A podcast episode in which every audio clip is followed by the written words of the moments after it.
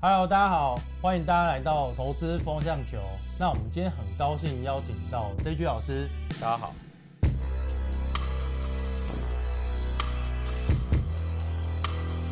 今年的操作难度很高哦，台股也好，美股都从一月真的跌到现在，所以台股会不会是在第四季的时候出现转折？如果我们今天来看它财报不错啊，那可能美股就已经先反转上来啊，那是不是也许那个时候也是台股的买点？那这个时候我们要布局台股还是美股？我觉得要布局什么股票，第一个你刚刚说的没有错，台股医美，你说既然有联动性嘛，我是不是可以看美股买台股？嗯，我会选择美股。加上直接做美股就比较单纯，比较直接来做东西。我会直接做美股，美股这些公司哦，苹果啊、AMD 啊、NVIDIA 啊、Amazon，他们的公司有品牌溢价，是，而且估值难以计算，估值难以计算的千王被你拿出来之后，等你抽中的时候，你会吓一跳。台积电、红海、联电在初创的时候，他们是小孩的时候。每一年的增速是惊人之快，对。可是到现在，他们二三代在接班的时候，增速有百分之十、百分之五，就很高兴了。那你要他怎么办？他成熟产业，成熟产业嘛。所以刚刚这边 提到的美股品牌，我不是要大家现在买苹果，现在买这个 Nvidia，现在买 Amazon，不是。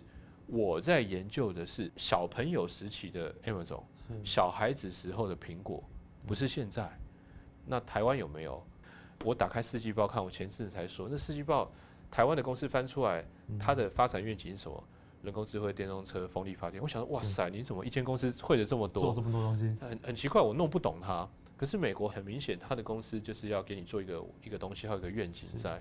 再来就是我研究美国公司的好处，是因为台湾跟着它走嘛。对，你看好那个 picture 以后，你在做台股，你会很清楚你要买什么公司。我还是会买台股啊。领域去找标的。对对对。我其实刚刚老师也有提到说，为什么那风力发电啊、电动车啊、人工智慧，那是因为它是做代工，这只是做一个零件。是。它不是做这么完整的供应，它只是做一个零件，所以是估值的关系，在美股里面，那估值就相对是比较高。我觉得对我来讲是。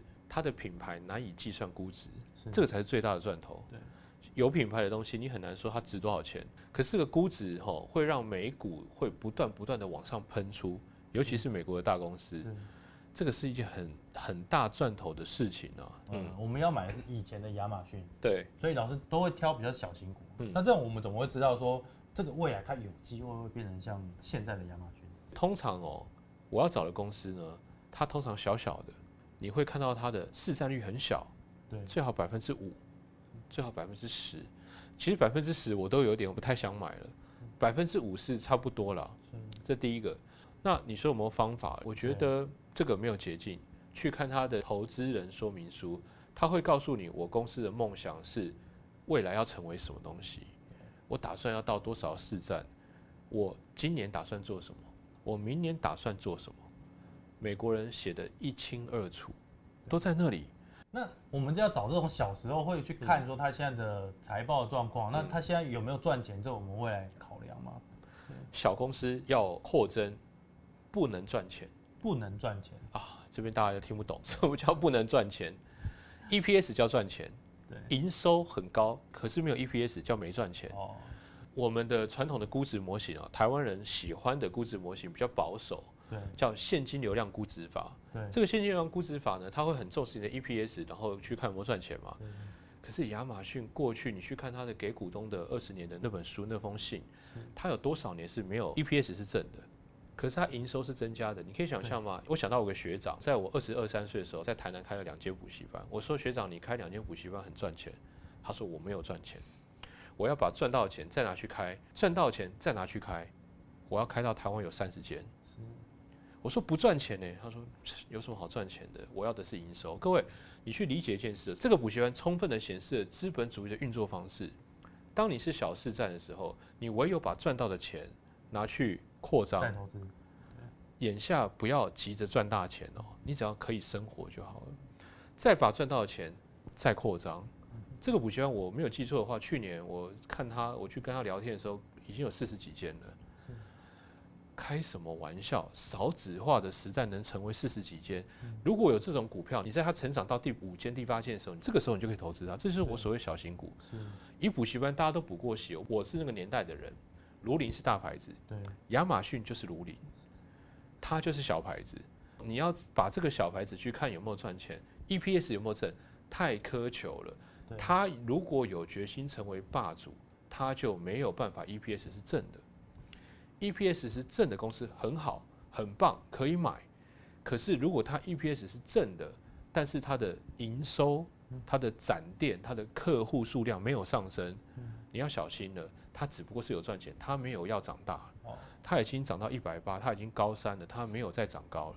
这这个好像跟我们很多做台股的投资人的观念不太一样。不一样。我们台股很多投资人看的是它 EPS 有没有赚钱，对。然后看的是它有没有配息，是是是。然后算折利率高，哎，可以买。哦，有赚钱，本益比低，可以买。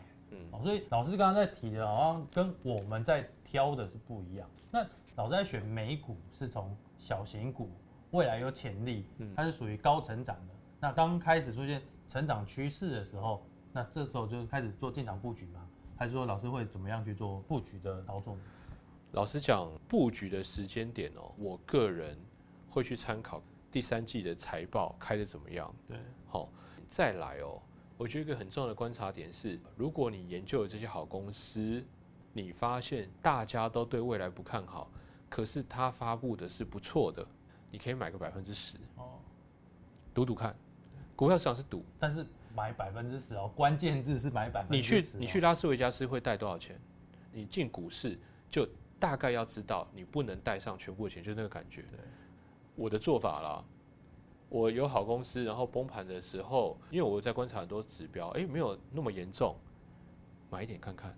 买一点，买一点的财报公布很好，那我就再买，再加嘛。对，因为他公布了，他我赌对了嘛。是，我赌财报会蛮好的。那财报还没公布以前是赌吗？是。结果财报真的很好，那我跟我的团队就再进去继续获利再加码。除了获利在加码以外，还你你看的那件事情还真实发生了。对。好，我觉得交易是分好几个步骤。对。那在你赌的那件事情，在你利润增加以前，在你预期发生的那件事情发生以前，你都要保守一点。我其实一直觉得股票市场就是赌，而且我也强调我都是用赌的。先布局。看对再加嘛？对，看对下大抱住是我一个推崇的观念。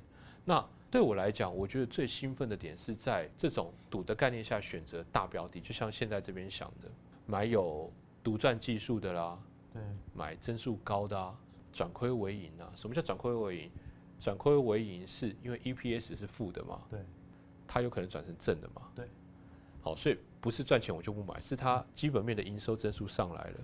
有机会让它 EPS 变成正的的这种公司，那我会去看。那老师有提到说三倍做多纳斯达克，对，为什么不做一倍的 QQQ 呢？我其实觉得这边对大家来讲太冒险，我的冒险的风格不一定适合大家。我觉得可以买三倍做多 SMP，这个技巧很难啊，但如果你有操作经验的话，你听听看哦。股市哦，有很少数的时间是要像现在这么紧张，但是同时提供大机会，大部分都很平稳。所以，当你到了平稳期的时候，你去下重注买 S N P 五百三倍杠杆，胜率高，因为你前面买百分之二十，买百分之二十，股价飙了嘛，拜托你不要去追高了。我认为一般人应该没有能力去做这种追高的股票，所以这时候我提供大家一个很好的策略：你买不到的时候，你去买杠杆；你怕波动大，你买 S N P 五百。是。是这个意思，那这个很难呐，因为我觉得，所以这是在后面的时候才去做加码。后面等确定了。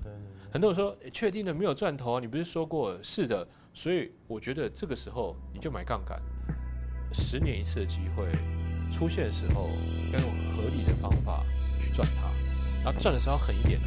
我自己是这样觉得，你有赚钱的时候。